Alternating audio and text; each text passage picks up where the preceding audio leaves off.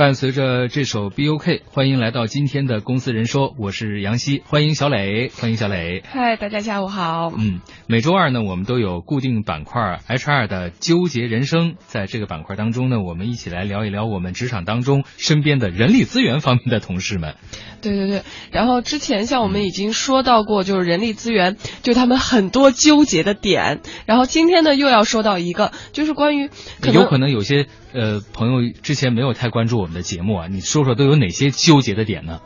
就还挺多的吧，比如说像就是人力资源，他有时候会碰到像这种可能，哎，他招来的人，就像在面试的时候，如果比他自己还强大，如果对方气场更强，能力更强，甚至比他职位还高，他应该去怎么面试呢？然后还包括比如说，呃，招来人以后，因为像人力资源，它属于行政部门，它的这个晋升机制可能和技术部门是不太一样的，所以呢，那可能如果他招来这种技术人才。人家来了几年，蹭蹭蹭已经爬得很高了，而他可能还是一个这种，呃，就是在当初的那个就是职位上，可能对于他来说就也还是一个挺郁闷的事情。嗯，所以就是对，所以就 HR 还是要面临很多这种很纠结的这种小状况。嗯，而且 HR 的工作量有可能非常大啊，他得不停的去见人去筛简历，当然现在也会有一些技术啊，比如说像像这个我台中央人民广播电台的招聘现在有个系统了，你如果一点一点的，比如说你的专业对不。上，你下一下一个环节你就进不去，嗯，这样就通过一些技术手段把工作量给减少一些。但是就是这样，哎呀，HR 部门有时候也会抱怨非常辛苦啊。对，然后像这种除了我们都所熟知的，在这个招聘的这个环节，就前期的这种呃简历的这个筛选方面，然后 HR 可能省了很多力气。嗯。然后包括像以前算那个薪酬这一块儿，就像这个比如说涨工资，每年会有这种幅度一定幅度的涨工资什么的，像他们以前可能就要完全要自己算，而现在就是有很多这种呃软件啦什么的这种。就已经不太需要他们去来做这个事情，所以从这个角度来说是省力，而且从这个角度来说，就是 HR 对于技术的这个掌握也还挺重要的，因为这可以帮他自己省很多力气。我见过用 Excel 表用的最好的就是人力资源部门的同事，嗯，对，简直如有神助，把那东西能弄好，的确不是一天两天的功夫啊。嗯，对，就像这种对一个就是在这个 Excel 里头，然后做这种什么数据分析、数据处理，其实也还是一个挺考验技术的一个活儿，并不是那么。么很很容易的，而且好像学习也需要一个比较长的过程，嗯，不是一下子学就能学会的。对，嗯，但与此同时呢，就很多人可能还会觉得，因为毕竟 HR 部门，然后他大部分时候还是要和人去切实的打交道的，可能是这种沟通啦，什么这种交谈的时候还是会很多，所以呢，大家又会觉得，好像是不是就是情商高，这种沟通技巧如果更好的话，反而是。能帮助这个 HR 走得更高。据说能够平步青青云升到高位的 HR 情商都是呃比较高的，给人留下呃非常难忘的印象。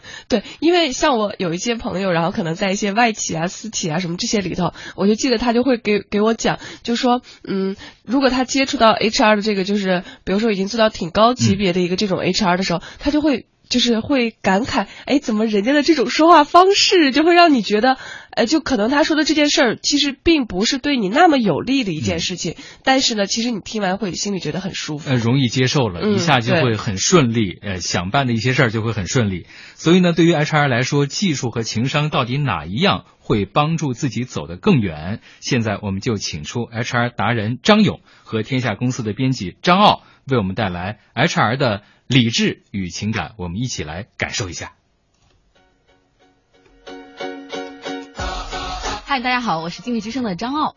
嗨，大家好，我是你们的老朋友张勇。那我此前在智联呢工作四年多，一直从事跟人力资源相关的工作。那现在呢，我自己是在创业阶段。欢迎您又来我们这边做客。我们这次呢，我们要来说说 HR 呢是靠技术还是偏情商？在我自己来看啊，因为 HR 它是要和人来打交道，是的，天天都和人打交道，所以说技术肯定是次要的，更多的是这个人的情商怎么样。之前给我讲的我也记得，就是说招聘的时候，呃，筛选简历它其实有很多的技术的层面，你可以。勾选一些数据啊，或者什么的，可以把这个人呃成功的选出来。但是当面试的时候，你可能就要面对面打交道，更多的是一个感性的判断。呃，是的，我觉得张奥说的非常好，会觉得张奥这段时间跟我做节目进步还是很快的啊。对 HR 也非常了解。那其实我们在讲呢，其实任何一个人他其实都是既有理性的一面，也是有感性的一面。那作为 HR 来讲呢，其实你理性的一面就是说，你如何通过有效的招聘和筛选的技术，把那些最不符合你的人给他剔除掉。比如说，那通过软件把呃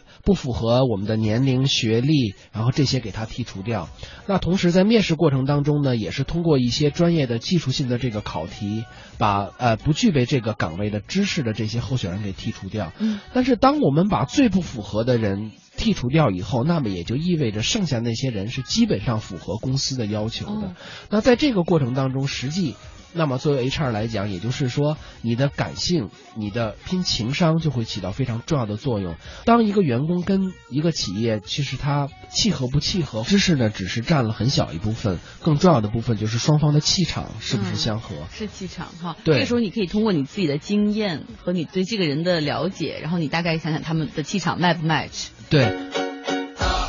那在这个过程当中呢，其实有一部分公司的这个 HR 呢，就是在刚开始的时候总是说跟候选人说，哎，哎哎，张浩，麻烦你介绍你一下你自己。但其实我们觉得这样其实仍然不是那么专业，因为在今天的这个环境下呢，我们首先是吸引候选人。那吸引呢，其实通常我们现在更建议，作为一个面试官，你先主动的跟候选人介绍公司的情况，先让他对公司感兴趣，尤其是在人情方面，让他觉得对公司感兴趣。当给他吸引过来的时候，我们才有机会去选。拼情商之前，其实他也是有一套流程的技巧，算所谓的你们的招聘技术在里面的，对是吗？一方面是技术，但是在你介绍公司的过程当中，你是不是能够相对客观公正而又声情并茂的介绍公司？这个实际是拼情商、拼感性这方面。那其实就像相亲是一样的，基本上我不知道张浩有没有相亲过哈。N 多。呃，N 多，对，那你更有经验了。当你见到这一个人的时候，其实前三分钟就决定了你喜不喜欢这个，人。或者这顿饭有时候都甚至不想对吃完，就在后面的。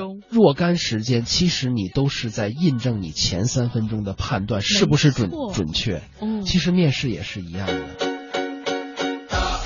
我们也知道哈，像 HR 它其实面试招聘只是他工作中很小的一部分，像是的我比如 HR 他给我们算薪水，给我们算加班这些东西，可是这个可能就是技术更偏多一点，因为都是固定的这种 OA 系统，大家只要填就好了，是吗？对，其实现在越来越多的 HR 的工日常工作呢是被这种软件所替代。我们就讲每年调薪，或者是每年在算奖金的时候哈，客观上有一个特别现实的一个一个算奖金的方法，就是说，当员工承担的销售额越来越高的时候，嗯那他拿的提成的比例一定是越来越低的，对吧？比如说哈，一个员工前两年做十万销售额的时候，可能他的提成比例是百分之十，嗯，他拿一万块钱的奖金。但随着他的成熟，呃，市场的成熟，当他做到五十万或者是一百万的时候，你肯定不会还维持百分之十的佣金的比例，嗯你一定是要逐步往下降的。可能我说到这儿，张浩或者大家不太明白，但是硬道理一定是这样的，因为不想花太多的钱给员工因为就是说，公司考虑到一个投入的问题，还有一个市场越来越成熟的时候，其实员工个人在这销售里面起的作用，其实就不像刚开始开拓市场的时候就那么大了。嗯，明白。但是呢，在这个过程当中呢，虽然我们让他的比例是越来越降低的，但是我们要保证员工的奖金的绝对额是不能降低的，哦你，能理解吧？对，要不然他就走了。要不然他就走了。那其实你算的过程当中是技术，但是你沟通的时候就是拼情商。如果你不拼拼情商呢，如果作为 HR 你在跟销售讲的时候说。呃呃，各位同事，呃，明年呢，我们的奖金的比例就要大大的降低了。这是公司为了节约成本啊，不愿意给你们多发。大家都疯了，大家都都疯了。但是我们在拼呃情商的时候，那通常 HR 会会这么说啊、首先感谢啊、各位呃销售同事在过去一年当中所做的努力，公司也为此取得了卓越的这个绩效。在今年当中呢，我们同样秉承着激励高绩效员工的这个原则，所以今年呢，如果大家能够完成任务，你们拿的奖金一定会比去年多。哦，他不会告诉你具体的细不是，他也会告诉你，但这是这是后一半的话，但是你要先给员工这个信心，只要他做得好，他同对他同样还可以拿到更多的奖金，同时公司呢还是鼓励高绩效员工。那在接下来呢，比如说我们会给大家介绍一下，那我们今年计算奖金的这个公式或者是提成的比例是一个什么样的。就是一开篇的时候，你要给大家这个信心，不要让大家觉得哦，我们去年因为我们干得好，你们觉得我们挣钱多了，所以你们降低比例其实这样就就说明情商就不有问题。做 HR 他要有点技巧，需要有的时候要点小狡猾。嗯，我觉得是这样的哈，就是说，你永远不愿意讲呃 HR 的坏忙话。莽撞呢，它不意味着呃勇敢，那聪明呢，也不意味着狡猾和有城府。人呢，他是一个社会的人，那在沟通过程当中呢，我们必须要用一种对方更能接受的方法去跟对方沟通。